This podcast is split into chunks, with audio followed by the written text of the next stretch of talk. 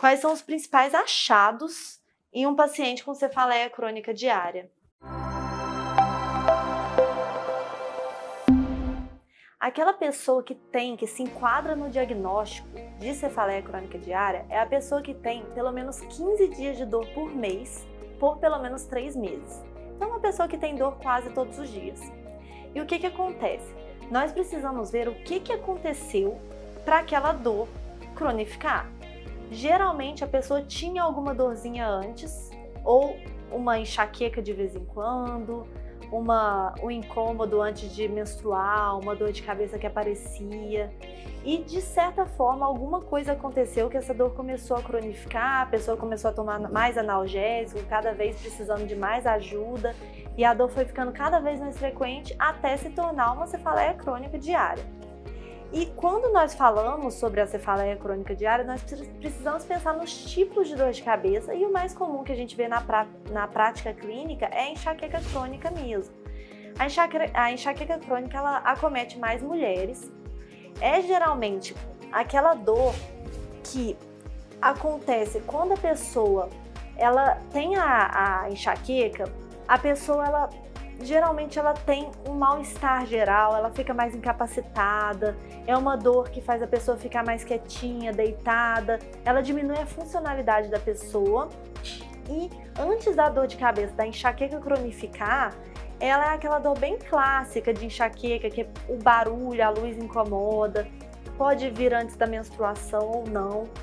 E em algum momento algum gatilho, algum perpetuante de dor surgiu na vida dessa pessoa, seja um fator psicológico, seja fator muscular, seja fator é, de bruxismo, de disfunção de ATM, que começa a atrapalhar e cronificar essa dor de cabeça. Então nós vamos falar um pouquinho sobre isso. Então eu vou perguntar para a Ângela agora quais são os principais achados em um paciente com cefaleia crônica diária os pontos gatilhos miofasciais, né? Então, claro, depois de uma avaliação ah, detalhada, ah, e isso que a, a Bruna falou, de a gente entender a toda a história do paciente, porque até hoje muito pouco se sabe por que os pacientes desenvolvem os pontos gatilhos miofasciais, né? Acredita-se que há uma predisposição até genética mas os fatores ambientais, então os fatores onde a pessoa está inserida e até mesmo como ela, como ela,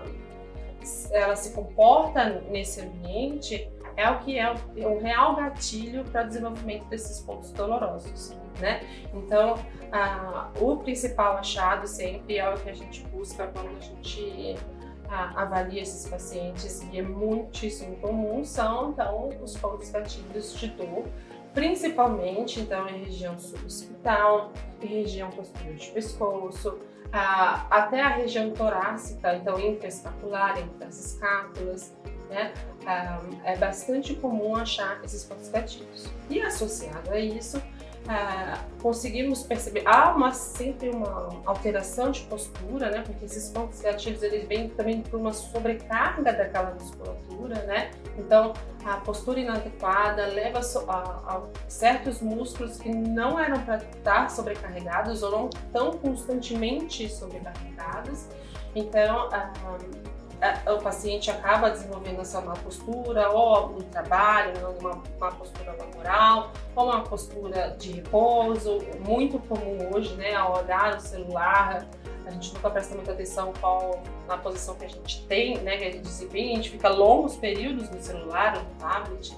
Ah, então, esses são pontos que a gente também deve ser pesquisados para a gente conseguir um, também trabalhar isso com o paciente, não adianta nada a gente entrar com analgesia, mas não realmente bloquear o que está sendo gatilho para dor, né? principalmente desses pontos gatilhos. Uh, observamos também bastante diminuição de amplitude de movimento, em casos mais graves, até amplitude de movimento de ombro, né? Então, bem de amplitude de movimento uh, de, eh, da articulação de pescoço, do ombro e, em casos mais graves, de membros superiores. Eu acho que os achados principais uh, são esses. Uh, só que eu queria, né, então, uh, dizer que a avaliação passa por um, uma pesquisa, não só então uma, uma, avaliação física, mas também de toda a história de como a pessoa dorme, ah, o que, que ela faz no momento de lazer e como ela trabalha, né? Então, a partir disso, a gente consegue entender os achados da avaliação cinético-funcional, né? Que são principalmente esses, né? Pontos gatilhos ah, dolorosos, um, diminuição de amplitude de movimento e é, uma postura, seja laboral ou seja um, no entretenimento também. Vários pacientes chegam para mim no consultório e falam: nunca fui tão bem examinado na minha vida. Eu tenho dor de cabeça há 10 anos, nunca olharam meu músculo. E é extremamente importante. Sem isso, não tem tratamento que presta, né? E geralmente é isso. O tratamento ele não consegue ir adiante se a gente não olha para essa parte. E agora pensando no exame físico odontológico para a Lídia, quais que são os achados no exame físico odontológico que poderiam causar ou perpetuar a dor de cabeça? Muitas vezes o paciente né, e outros profissionais que não têm formação em dor não têm uma consciência de que as causas de uma dor é, orofacial elas estão dentro também da boca. Então, as dores mais frequentes que nós temos dentro da odontologia são a odontalgia, que é a dor de dente, que ela é ocasionada por uma pulpite. O que, que é isso? É a inflamação da polpa dentária. Então, o dente é um órgão. Dentro dele a gente tem uma vascularização, uma inervação, e quando há uma inflamação desse dente, que pode ser inclusive causada por bruxismo, essa inflamação, pelo apertamento dos dentes, essa dor de dente pode gerar uma cefaleia secundária, ela tem características semelhantes à enxaqueca, por exemplo, que é uma cefaleia crônica. Então, é um diagnóstico diferencial. Então, começa mesmo pela boca, o exame odontológico. E aí, mais tarde, né, durante a avaliação, a gente faz o exame, né? Eu faço o exame extraoral e através da palpação, então, dessa musculatura orofacial, é possível perceber que tem esses pontos gatilhos já citados, né? Que vão referir dor, então, para áreas em que o paciente tem a queixa, a queixa de dor. E aí, a gente vai ter um diagnóstico de DTM, por exemplo, muscular.